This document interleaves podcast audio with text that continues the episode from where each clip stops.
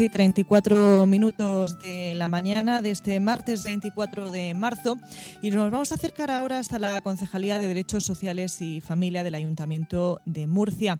Queremos conocer pues muchas de las actuaciones que están llevando a cabo con nuestros mayores, con las personas más necesitadas, con aquellas personas que carecen de un hogar. Eh, este hogar en el que muchos estamos pasando estos, estos días. Vamos a saludar a Pilar Torres, que es la concejal en estas materias en el Ayuntamiento de Murcia. Pilar, buenos días.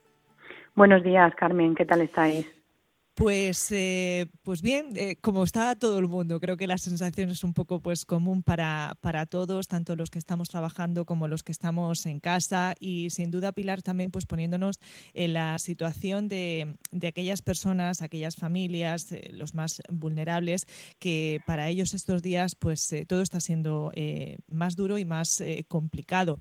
Pilar, son muchas las competencias que hay dentro de, de su concejalía, pero por ejemplo, si hablamos de nuestro mayores, aquellos mayores que viven, que viven solos y que desde el ayuntamiento, bueno, pues se le da también ese acompañamiento eh, por vía telefónica. No sé, cuéntanos un poco eh, qué estáis haciendo y sobre todo cómo estáis ayudando. Eh, pues mira, la verdad que es una concejalía donde tenemos muy claro que es un servicio esencial de atención primaria que damos y en estas circunstancias más todavía porque los que más afectan son aquellas personas que son más vulnerables. Desde luego que hablamos de personas mayores, muchas de ellas en situación de dependencia. Como sabéis, eh, nosotros tenemos eh, con ellos diferentes servicios donde tenemos un número de usuarios realmente muy activo porque estamos hablando de 3.000 personas, por ejemplo, en el servicio de teleasistencia, de más de 2.000 personas en el servicio de ayudas a domicilio, más de 300 personas usuarias del servicio de comidas a domicilio. Son servicios esenciales donde, a pesar de que las indicaciones es el confinamiento, nuestros profesionales, eh, bueno, estamos volcados al 100% y tengo que poner en valor al equipo del trabajo de, los trabajadores de la Concejalía de Derechos Sociales, porque algunos desde casa, desde luego con teletrabajo, pero se está haciendo unas llamadas diarias para estas personas que son usuarias de nuestros servicios, para hacer una valoración y un informe de cómo se encuentran. Además, Estamos en total coordinación porque desde los servicios que tenemos tenemos identificado perfectamente aquellas personas que viven en soledad y que no tienen ningún familiar ni ningún otro recurso, simplemente ese seguimiento que a diario se hace desde los profesionales. Entonces, eh, tenemos coordinado con nuestro servicio de voluntariado que en las tres oficinas de voluntariado, eh, las tres oficinas de servicios sociales, que son Ciudad de Murcia, Beniaján y Espinardo, tenemos ya desde hace tiempo. Lo que pasa es que, lógicamente, con motivo de la situación de alarma que estamos viviendo del COVID-19, eh, está mucho más activada la red de voluntariado. Pero esta red de voluntariado lo que nos permite es eh, eh, realmente mm, recoger datos con efectividad de, derivado por las trabajadoras sociales de ver en qué situación están nuestros mayores, qué necesidades tienen y las personas que forman parte de este voluntariado tienen unas tareas esenciales con unas instrucciones para realmente protegerse cuando van a, a los domicilios a llevar algún alimento, alguna medicina, lo que sea necesario. Este servicio eh, es mm, telefónico. Hemos habilitado, de hecho teníamos tres líneas de teléfono y hemos habilitado dos más, cinco teléfonos canalizado mm, por nuestras trabajadoras sociales con un informe con una valoración específica derivado por los servicios de teleasistencia de ayudas a domicilio, pero es que además tenemos el servicio de SEMAS, que es el servicio de emergencia móvil de atención social, que es 24 horas al día. Hemos atendido a más de 30 familias actualmente eh, con necesidades, mm, pues algunas de ellas dramáticas, porque tenemos eh, familias muy vulnerables, donde ahora mismo pues están en asentamientos o donde están en lugares, eh, en sitios ni siquiera dados de alta y eh, ocupando unas viviendas en condiciones eh, pues infrahumanas y se les está facilitando, por supuesto, comida, agua y todas las atenciones. Tenemos que mm, hablar, Pilar, también de, las personas eh, sin hogar, desde el ayuntamiento también y a través de las diferentes eh, instituciones, organizaciones, se le está dando también esa, esa atención en estos días que nos piden pues que tenemos que estar en casa, pero lamentablemente son muchas personas que, que no tienen ese hogar.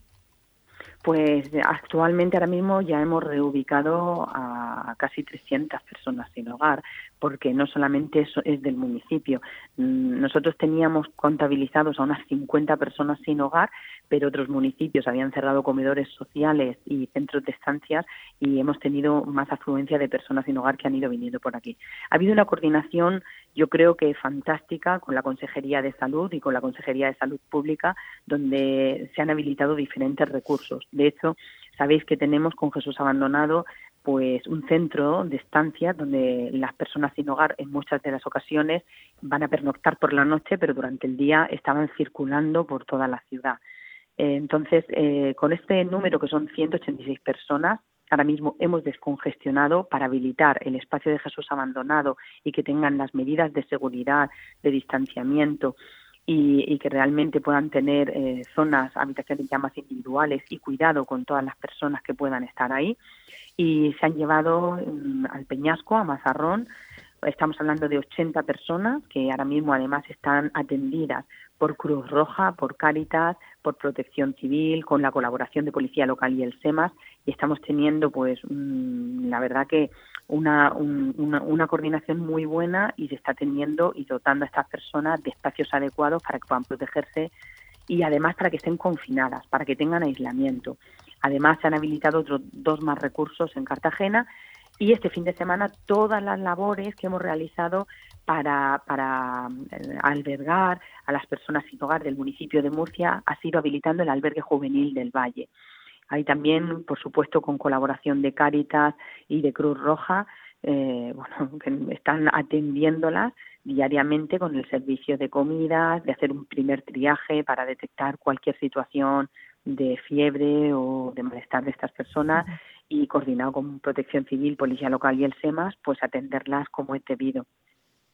Recordamos también que el Ayuntamiento de Murcia ha puesto eh, pues a disposición eh, todos sus eh, pabellones, instalaciones, todo pues preparado, no Pilar, en caso de que necesitemos esos lugares.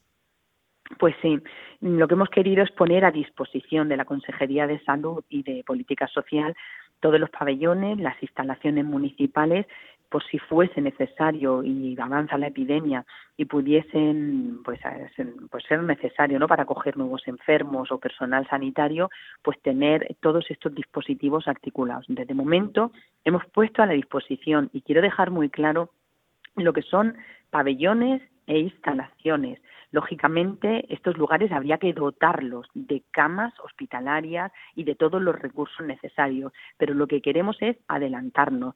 Mm, realmente el Ayuntamiento de Murcia y la coordinación que está llevando es adelantarse a la situación para cuando sea necesario que esté perfectamente habilitado. Las cosas en un día no se montan, necesitan su tiempo, tener las bombonas de oxígeno, todo lo que fuese, lo que hiciese falta. Y luego la ubicación en los lugares. El pabellón Cajinal, por ejemplo, está muy cerca del Morales Meseguer. Entonces, nosotros lo que estamos adelantando, desde luego, son esas medidas de limpiar en profundidad, de desinfectar, de higienizar, de prepararlo con los suministros de luz, de agua, con todos los servicios básicos necesarios para en el momento que haya que ponerlo en marcha, ya sea como mucho más inmediato y facilitar las labores a los profesionales sanitarios que entendemos que pueden estar en un momento determinado desbordados de trabajo. Pues eh, esa colaboración, ese arrimar el hombro todos. Pilar Torres, concejal de Derechos Sociales y Familia del Ayuntamiento de Murcia, gracias por estar con nosotros. Seguiremos hablando también a lo largo de estos días para que nos vayan contando todas esas acciones que van haciendo pues eh, con todas las personas que lo necesiten.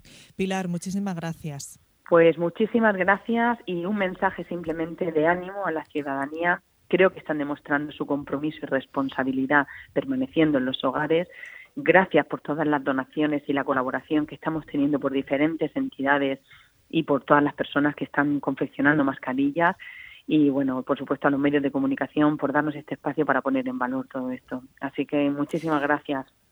Gracias a vosotros, es nuestro deber como servicio público. Gracias, Pilar. Un abrazo. Adiós. Un abrazo. Hasta luego. Un abrazo. Bueno, pues eh, Carmen, seguimos porque estamos muy preocupados por lo que está pasando en la zona del Mar Menor, en concreto, pues sí. como siempre, los Alcázares, ¿verdad? Que es un municipio que nos preocupa siempre. Y tenemos al teléfono a Santiago Pérez Blaya, que es de, de Proagua, de la Asociación de Afectados por las Inundaciones de los Alcázares. Santiago, buenos días. Muy buenos días. Bueno, cuéntanos cómo, cómo estáis, ¿Qué, qué puedes contarnos desde allí, desde la zona. Bueno, pues la situación, como ya venís informando, el agua